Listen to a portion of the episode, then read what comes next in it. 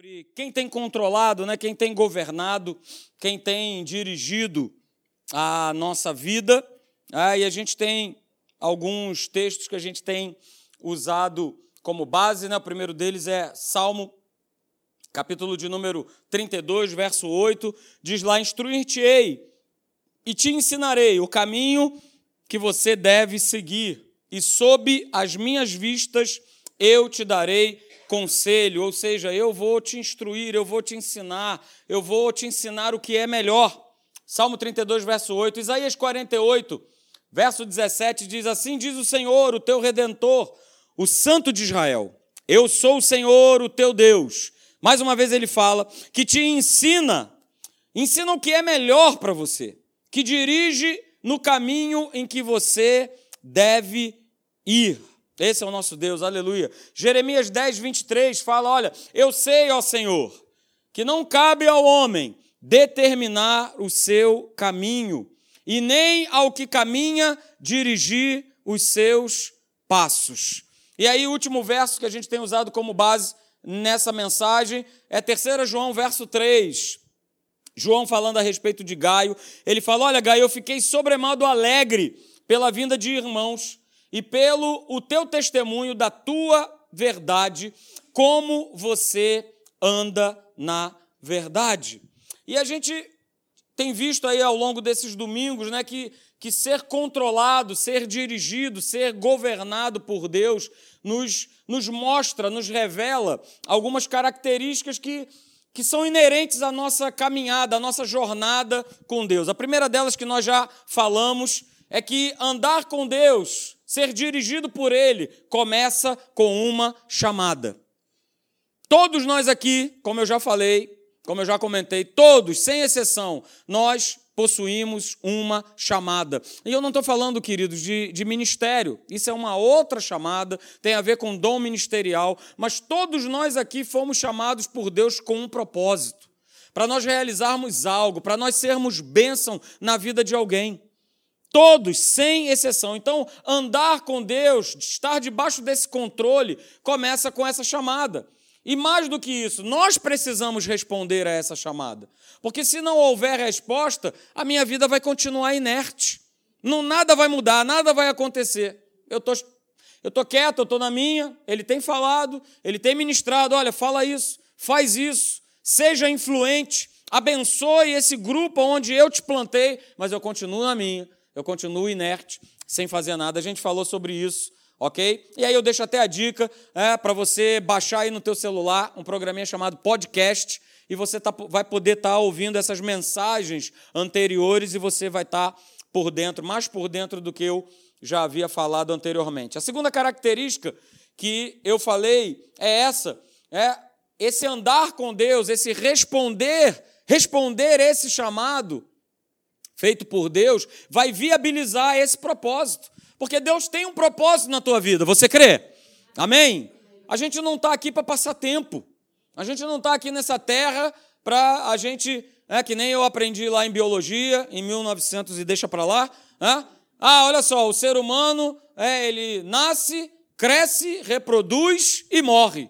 Ah, rapaz, se eu estou aqui nessa terra, vivendo nessa condição, é, eu, como diz a palavra de Deus, eu sou o mais infeliz de todos os homens, de todas as criaturas. Porque nós estamos aqui, eu estou, você está com um propósito. Há um propósito na tua vida e, e esse propósito, olha só, esse propósito ele é único. Ele é específico que só você pode desempenhar. Eu não posso desempenhar por você, nem você pode desempenhar para mim, porque você foi plantado, você foi inserido dentro de uma família, dentro de um contexto que Deus conta com você. Que Deus, ah, ele, ele, ele, ele abençoa. Cara, isso é, isso é maravilhoso. Vocês não fazem ideia. É, eu estava falando com a Márcia, agora o Espírito Santo me fez lembrar algo que é, que é legal, para te esclarecer ainda mais né, nesses, nesses pequenos propósitos que Deus tem com a nossa vida. A gente, ano passado, em dezembro, nessa época mesmo, a gente foi para Joinville. Alguém conhece aí Joinville? Já ouviu falar? É? A gente foi lá para Joinville porque tem um núcleo da Atos lá. E eu fui celebrar, eu fui fazer o um encerramento da formatura lá. Então, fui trazer uma palavra e fui entregar os diplomas para os alunos do segundo ano. Só que lá em Joinville mora um casal que é amigo nosso, aqui do Rio de Janeiro, casal amigo desde que nós éramos é, adolescentes. É, e, e, a gente foi lá, nós nos encontramos com ele. E, queridos, é, esse casal estava passando por uma situação, por um problema com uma das suas filhas.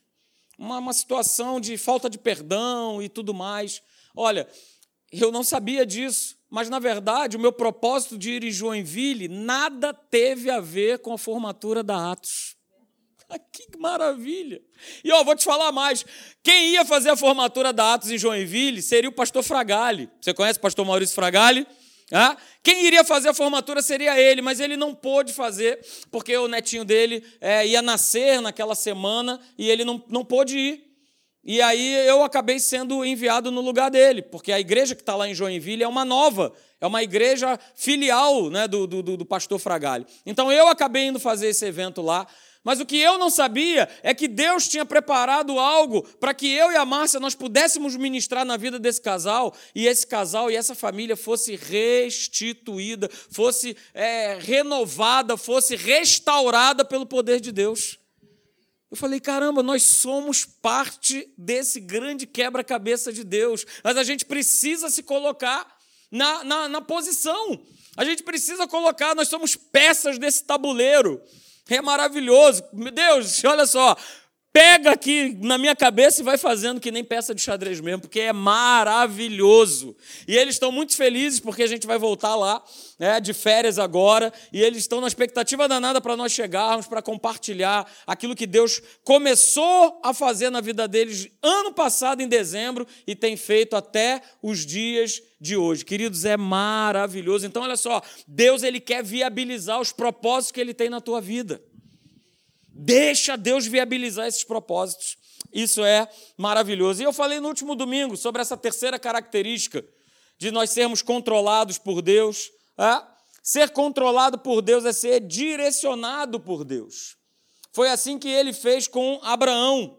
É, ele mostrou a Abraão o caminho que ele deveria seguir. Gênesis capítulo 12, né, verso 1. Olha, Abraão, sai da tua terra, sai da tua parentela e vai para uma terra que eu te mostrarei. Então nós falamos aqui, né, que Deus ele não criou o homem, não criou a mim e a você para que nós vivêssemos fora da sua direção. Ele não nos criou para nós vivermos fora da direção dele. E não existe na Bíblia, não existe nenhuma possibilidade de nós é, sermos dirigidos por aquilo que a gente acha, por aquilo que a gente pensa. Quem fez isso na Bíblia se deu mal. Quem fez isso na Bíblia, não, eu vou, eu vou fazer aquilo que eu acho, se deu mal. Está aí o exemplo do rei Saul. É? Não, eu vou fazer o que eu penso. Eu fui forçado pelas circunstâncias, então eu tive que tomar uma atitude. Mas já havia um propósito, já havia uma ordem dada por Deus para ele. Cara, olha só, espera eu voltar. Espera eu voltar, Saul. Mas ele fala lá em 2 Reis: olha, Samuel, forçado pelas circunstâncias, eu resolvi sacrificar. Forçado pelas circunstâncias, eu fiz aquilo que eu achava melhor e não aquilo que Deus já havia programado para a minha vida. Então, queridos, sempre houve, sempre há e não deixará de existir direção da parte de Deus para nossas vidas. Sempre houve, sempre vai haver direção para as nossas vidas. É, e aí eu falei, por que é tão importante nós sermos dirigidos por Deus? Está aí. Porque a vida, ela é uma eterna colheita das escolhas e das decisões que nós tomamos. Guarde isso. A vida é uma eterna colheita das escolhas e das decisões que nós tomamos. Por isso é tão importante nós sermos dirigidos, nós sermos guiados, nós sermos controlados por esse Espírito que habita né, em mim e habita em você. E a gente tem visto o contrário que o espírito que está aí nesse mundo né, tem direcionado cada vez mais as pessoas para um fracasso, para a miséria, para a falência, para a derrota, para uma vida triste, para uma vida. Por isso a gente vê tantas coisas acontecerem. Por isso a gente vê tantos jovens buscando tantas coisas, tantas fugas para preencher o interior que está vazio. E esse interior ele precisa ser preenchido e mais do que preenchido, ele precisa ser dirigido. E você pode ter certeza que essa direção você não vai encontrar aí fora. Essa direção você não vai encontrar num bom livro de ajuda pessoal. Essa direção está nele, no Espírito Santo, na palavra de Deus. Essa é a direção. E a gente precisa tomar um cuidado, a igreja precisa tomar um cuidado dela não perder o entendimento sobre a direção correta que ela precisa seguir. Vivemos num tempo em que a gente precisa estar firme e certo de qual direção a gente tem seguido. E a direção é só uma: a direção é Jesus, porque Ele é o cabeça. Nós falamos sobre isso domingo passado. Jesus, Ele é a cabeça e o corpo é a igreja. E queridos, a direção, a igreja, que é o corpo, tem que ser dirigida pela direção que a cabeça dá. Não é assim que acontece com a gente? É exatamente assim. A cabeça, ela lança um comando e o corpo, ele obedece. Jesus é essa cabeça, a igreja é o seu corpo. Portanto, a igreja tem que seguir essa direção dada por essa cabeça. Agora, se eu for querer inverter esse papel, se nós formos inverter esse papel, você pode ter certeza, você talvez até já tenha experimentado isso como eu já experimentei. Nós vamos quebrar a nossa cara a gente vai se dar mal. Se eu quiser tomar o controle, se eu quiser assumir como cabeça e botar Jesus, Jesus me segue, vem, me abençoa, mas olha, minha proposta é essa, está aqui, é isso, aquilo, aquilo outro. A gente vai se, a gente vai se quebrar, a gente vai viver dias sem viver alegria, sem ter prazer. E aí eu falo mais para vocês, queridos. A igreja ela não vai suportar os dias que estão por vir, se não aprender a ser dirigida pelo Espírito do Senhor. Está escrito lá em 2 Timóteo capítulo 3. Olha, nos últimos, sabe disso. Nos últimos dias os dias serão maus. Alguém tem alguma dúvida disso? Que a gente vive dias maus? Vivemos dias maus que só tendem a piorar. Mas se nós, igreja do Senhor, povo de Deus, aprendermos e permitirmos sermos dirigidos pelo Espírito, cara, a nossa vida vai bem. Vai estar tá tudo, como diz lá o Salmo 91, né? Vai cair mil do teu lado, vai cair dez mil à tua direita, e a gente vai continuar, a gente vai prosseguir, a gente vai embora. Ok? É claro é, que isso vai exigir, assim como tudo em todas as áreas da nossa vida cristã, um exercício de fé. Nós vamos precisar crer, nós vamos precisar nos posicionar todo dia. Aliás, todo dia, eu e você, a gente precisa se posicionar referente a alguma coisa, referente a algo que acontece, a alguma situação. A gente precisa se posicionar. Ok? Então hoje a gente vai continuar falando a respeito dessas características e eu vou passar para você a quarta. A quarta característica é essa: andar com Deus transforma a vida do homem. E se aconteceu isso na tua vida, diga amém. Porque aconteceu na minha. Andar com Deus, permitir que Deus controle, permitir que Deus exerça esse governo, transforma a nossa vida. Mas Ele tem que controlar. Ele, é Ele que transforma, é Ele, a transformação não vem da gente.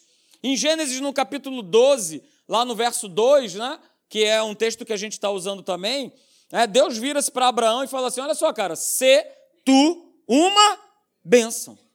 Seja você uma bênção. Na Bíblia Viva diz assim: olha, e você, Abraão, será uma bênção para outros. Você será uma bênção para outros. Então, esse verso aqui mostra que Abraão ele seria uma bênção, mas ele não era uma bênção. Ele passaria a ser uma bênção pelo fato de estar obedecendo à voz de Deus. Sabe por quê, queridos? Ser uma bênção não é uma característica natural nossa. Ser uma bênção não é uma característica do homem, muito pelo contrário. A nossa carne ela está inclinada para morte, para maldade, para o mal. O próprio apóstolo Paulo, ele declarou isso. Puxa vida, o bem que eu quero fazer, eu não faço. Mas o mal, ah, esse, de vez em quando eu estou dando brecha e estou fazendo. De vez em quando estou pisando na bola e eu estou fazendo.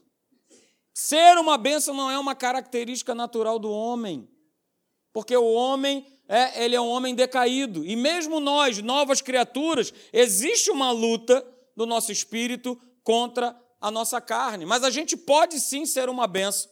Mas para isso acontecer, olha só, é, nós precisamos ser transformados por Deus. Tornar-se uma bênção é uma característica da transformação de Deus na vida de uma pessoa.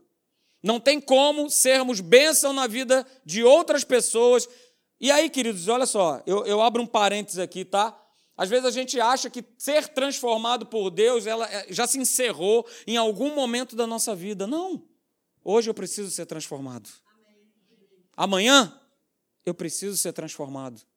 Daqui a um ano eu vou continuar precisando ser transformado. É uma transformação que ela é contínua. Ela não aconteceu apenas uma única vez, pronto, está tudo resolvido e finalizado. Não. É uma transformação diária, é uma transformação contínua. Para que eu possa ser bênção, eu preciso ser transformado. E esse processo de transformação, a gente falou sobre isso aqui, é santidade ser o meu estilo de vida, é exatamente isso. Para que eu é, esteja aí nesse processo de transformação dia a dia, eu vou entrar num processo chamado processo de santificação que é um processo que eu e você, a cada dia que a gente vive esse evangelho, a gente vai se tornando mais e mais parecido com Cristo. A gente vai mais e mais sendo semelhante a Ele. Agora, essa santificação, essa vida de santidade, ela vai implicar em mudanças pessoais, mudança de comportamento, mudança de atitude, mudanças de pensamento, mudanças de linguagem, esse processo em que a gente está vivendo vai exigir de cada um de nós isso, mas a gente não consegue por nós mesmos. O Espírito Santo ele precisa estar trabalhando em nós. Vá comigo lá em Efésios, abra por favor. Efésios capítulo 4, verso de número 17, a gente vai fazer uma leitura até o verso 24. Efésios 4. Aliás, o livro de Efésios é um livro muito bom é, para você que está começando agora a tua caminhada com Deus, de você poder estar tá lendo Efésios. É? Efésios são só seis capítulozinhos, então você lê, daqui a pouco você está relendo, daqui a pouco você está trilendo, tetralendo, pentalendo e vai lendo à vontade. Efésios capítulo 4, a partir do verso 17. Diz lá o seguinte: o apóstolo Paulo declara: Olha, isto, portanto, digo e no Senhor testifico que não mais andeis como também andam os gentios. Ele está dando uma ordem expressa para os cristãos de Éfeso. Olha, não mais andeis como também andam os gentios, na vaidade dos seus próprios pensamentos, obscurecidos de entendimento e alheios da vida de Deus por causa da ignorância em que vivem, pela dureza do seu coração, os quais, tendo se tornado insensíveis, se entregaram à dissolução para, com avidez, cometerem toda sorte de impureza. Mas não foi assim, não foi assim que aprendestes a Cristo. Se é que de fato o tendes ouvido e nele fostes instruídos, segundo é a verdade em Jesus. No sentido de que, quanto ao trato passado, vos despojeis do velho homem que se corrompe segundo as concupiscências, segundo os desejos, segundo as inclinações do engano, e vos renoveis no espírito do vosso entendimento, para que você possa se revestir do novo homem, criado segundo Deus, em justiça e retidão procedentes da verdade. Queridos, tudo isso que a gente acabou de ler significa uma coisa: olha só, a mudança não ocorre de fora para dentro, e sim de dentro para fora. As mudanças não são exteriores.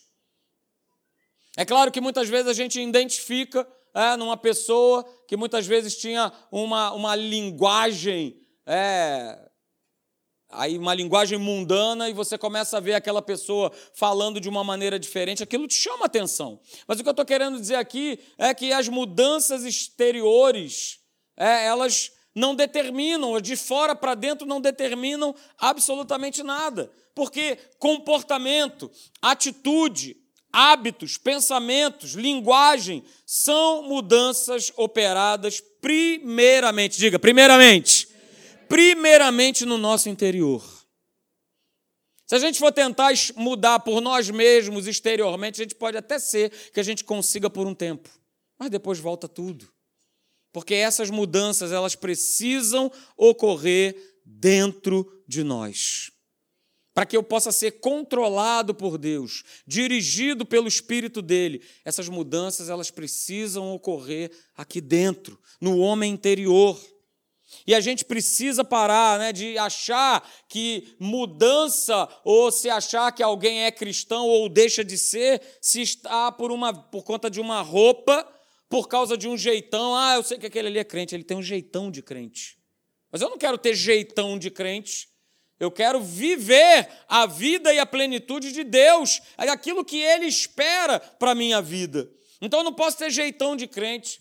Eu não posso ter linguajar de crente porque a gente acaba tendo um linguajar peculiar, não é isso? A gente tem um evangeliquez. É? Glória a Deus, aleluia. Ih, rapaz, hoje o culto foi fogo puro. Você fala isso para o pessoal lá fora e o pessoal fica, rapaz, mas foi o quê? Pegou fogo dentro da igreja?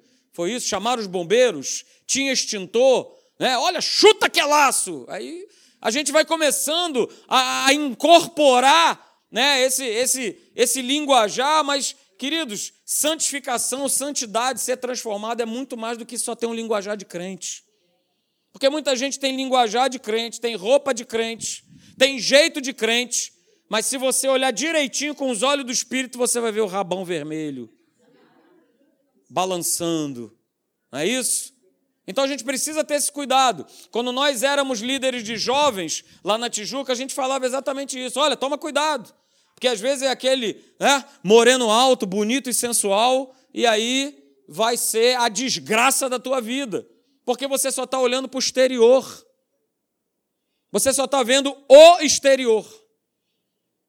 Ah, Deus é quem sonda e que vê o interior. Legal. E se ele tem essa capacidade, você também pode ter. O Espírito Santo habita em você. Pede para ele te mostrar, para ele te dar revelação, para ele fazer com que você não caia em cilada não caia em furada. Eu estou falando de um aspecto de relacionamento, mas isso pode tá, ter a ver com todas as áreas. Talvez é um negócio que você precisa fazer, uma decisão que você precisa tomar. Peça ajuda a Deus, peça ajuda ao Espírito Santo, para que você não venha cair numa furada, para que você não seja metido, envolvido por uma artimanha do inferno.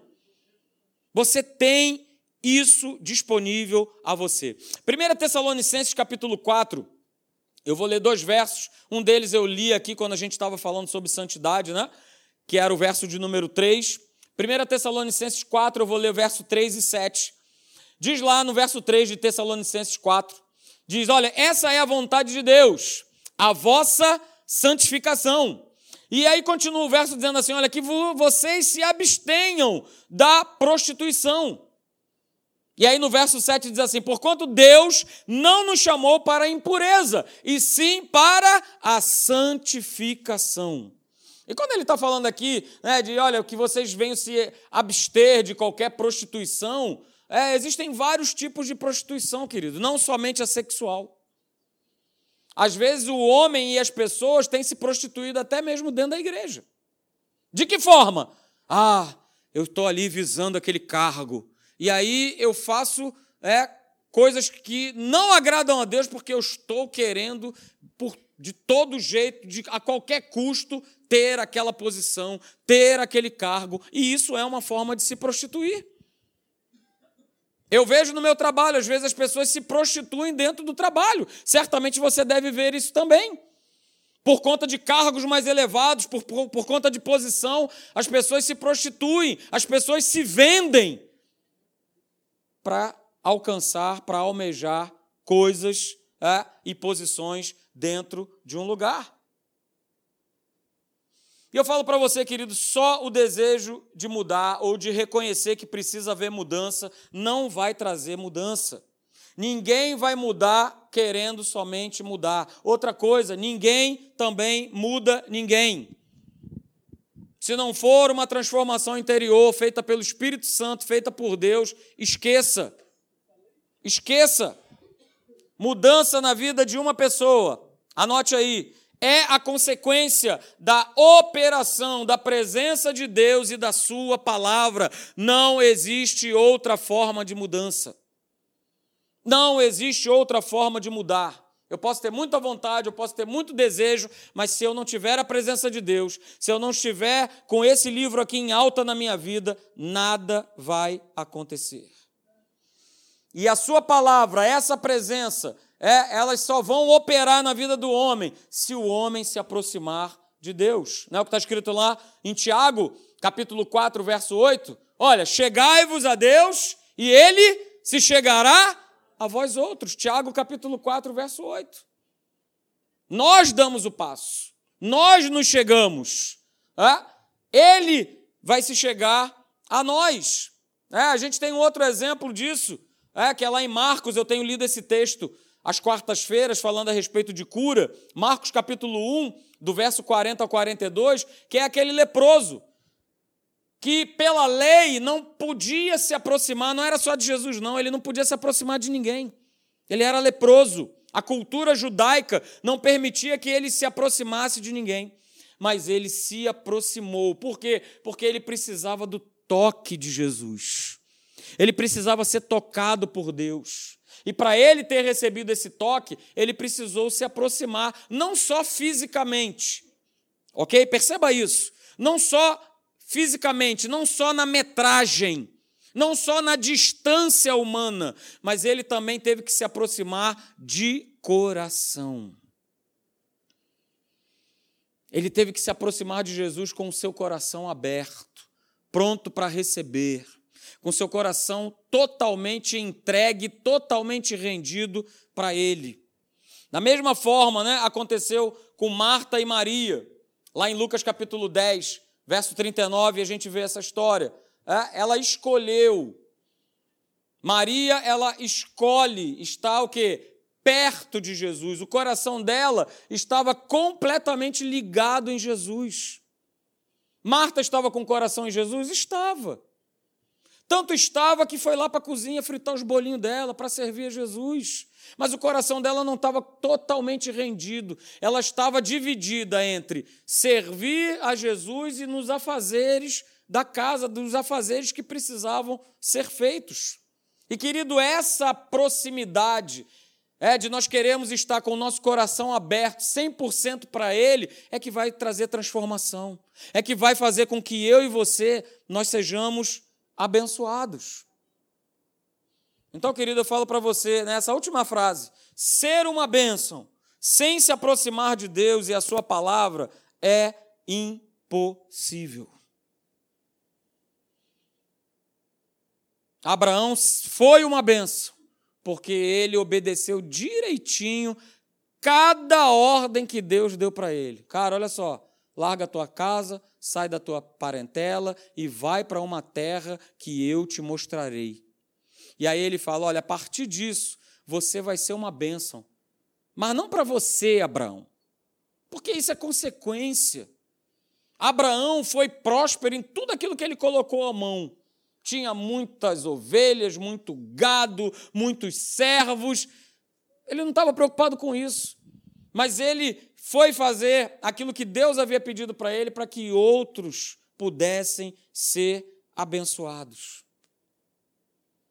E nós precisamos permitir essa transformação diária de Deus na nossa vida para que a gente possa ser bênção para outros, para que você possa ser bênção na tua família. Às vezes a gente espera tanto que Deus transforme, que Deus alcance, que Deus isso que Deus aquilo, mas nós não temos sido bênção na nossa própria família. Porque nós não temos permitido, nós não temos nos aproximado de Deus, para que Ele possa nos dar as estratégias, para que Ele possa nos dar a palavra certa. Quantas vezes eu falo por mim, você provavelmente já teve essa experiência de no final das contas falar: rapaz, o que eu falei, não fui eu que falei, mas foi Deus que falou. Esse episódio mesmo que eu contei de Joinville, né? Que nós falamos lá para aquele casal. No final da conta, quando a gente saiu, que nós chegamos no hotel, a gente, a gente se falou, né? Márcia, olha só, Deus nos trouxe aqui. Primeiro a gente identificou o propósito, né? Olha, Deus nos trouxe aqui para abençoar a vida desse casal. E depois a gente identificar o seguinte: olha, aquilo que a gente falou não estava no script. Foi ele que nos encheu, foi ele que, que colocou as palavras certas nos nossos lábios para que aquela palavra, que é a palavra de Deus, pudesse penetrar no coração daquele pai, pudesse penetrar no coração daquela filha. Que até então o coração estava endurecido, estava fechado. E querido, só vai penetrar se a palavra vier de Deus. Porque nessas horas, palavra nenhuma conselho nenhum vai fazer alguma diferença. A gente precisa ter muito certo no nosso coração o que está escrito lá em Mateus, capítulo 24, verso 12, a parte B lá desse verso. Mateus 24, 12, a parte final do verso, diz assim: você conhece, diz assim: olha, e por se multiplicar a iniquidade, o amor se esfriará, se esfriará, desculpa, de quase todos. E eu mesmo já li esse texto há muito tempo atrás e achava assim: ah, isso é o mundo, né? O mundo ele vai, ele vai ficar. O mundo já está nisso. O mundo já não, não tem. Não, o amor não esfriou, não, já não tem mais amor. O mundo substitui, né? substitui o amor por um cachorro, por uma criança, por um idoso. Não é isso? Não que o cachorro não tenha que ser amado, mas o mundo vai fazendo as suas trocas, vai invertendo os seus valores. Por quê? Porque ele jaz no maligno. E ele vai fazendo isso, ele vai promovendo isso. Mas esse texto aqui está falando para a igreja. Que por conta de tanta iniquidade, porque nós estamos inseridos no mundo, nós não somos desse mundo, mas nós estamos inseridos nesse mundo. E nós somos, eu e você, bombardeados todos os dias pelas mais variadas situações, que deixam a nossa, a nossa boca assim, ó. Nossa, como é que pode? Como é que pode isso acontecer? Somos bombardeados todos os dias. E se nós não mantivermos vigilantes, obedientes, deixando o Espírito Santo reger, controlar, dirigir, esse amor vai se perdendo, esse amor vai se esfriando. O amor se esfriará de quase todos. E eu não quero ser esse quase todos. Eu não quero fazer desse, parte desse papel de quase todos. Mas para que isso não venha acontecer, eu falo por mim, a gente precisa estar próximo dele. A gente precisa estar todo dia permitindo ser transformado por Ele. Como é que isso vai acontecer, pastor?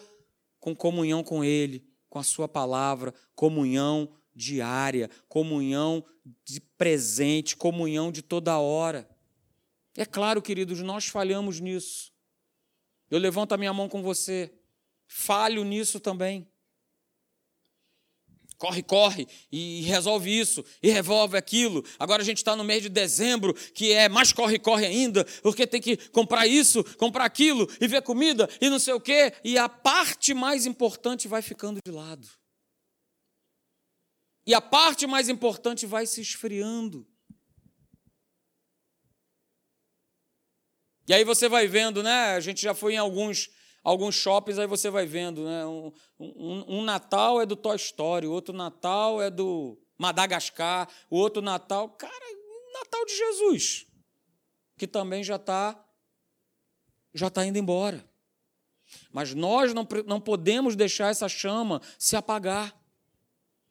Essa chama ela precisa ficar ativa, ela precisa continuar acesa. E ela só vai ficar ativa e acesa se eu permitir ser controlado e ser dirigido pelo Espírito. O Espírito vai falar, o Espírito vai incomodar. Se não está incomodando, Senhor, alguma coisa está errada. Vamos lá. Quero voltar. Eu quero voltar ao primeiro amor, ao primeiro da tua época. Eu quero voltar a Deus. A gente precisa voltar. Voltar para o início de tudo. Rever lá atrás aquele crente fervoroso e tal, que lia, que tinha fome, que tinha sede, que buscava, e agora a gente está vivendo meio que por viver, Jesusinho me abençoa, vamos lá e está tudo certo. Nossa vida não pode ser assim. Não pode se tornar essa vida sem prazer, sem alegria, é, de nós estarmos ao pé, aos pés do nosso Deus. Amém? Vamos ficar de pé, eu quero orar por você.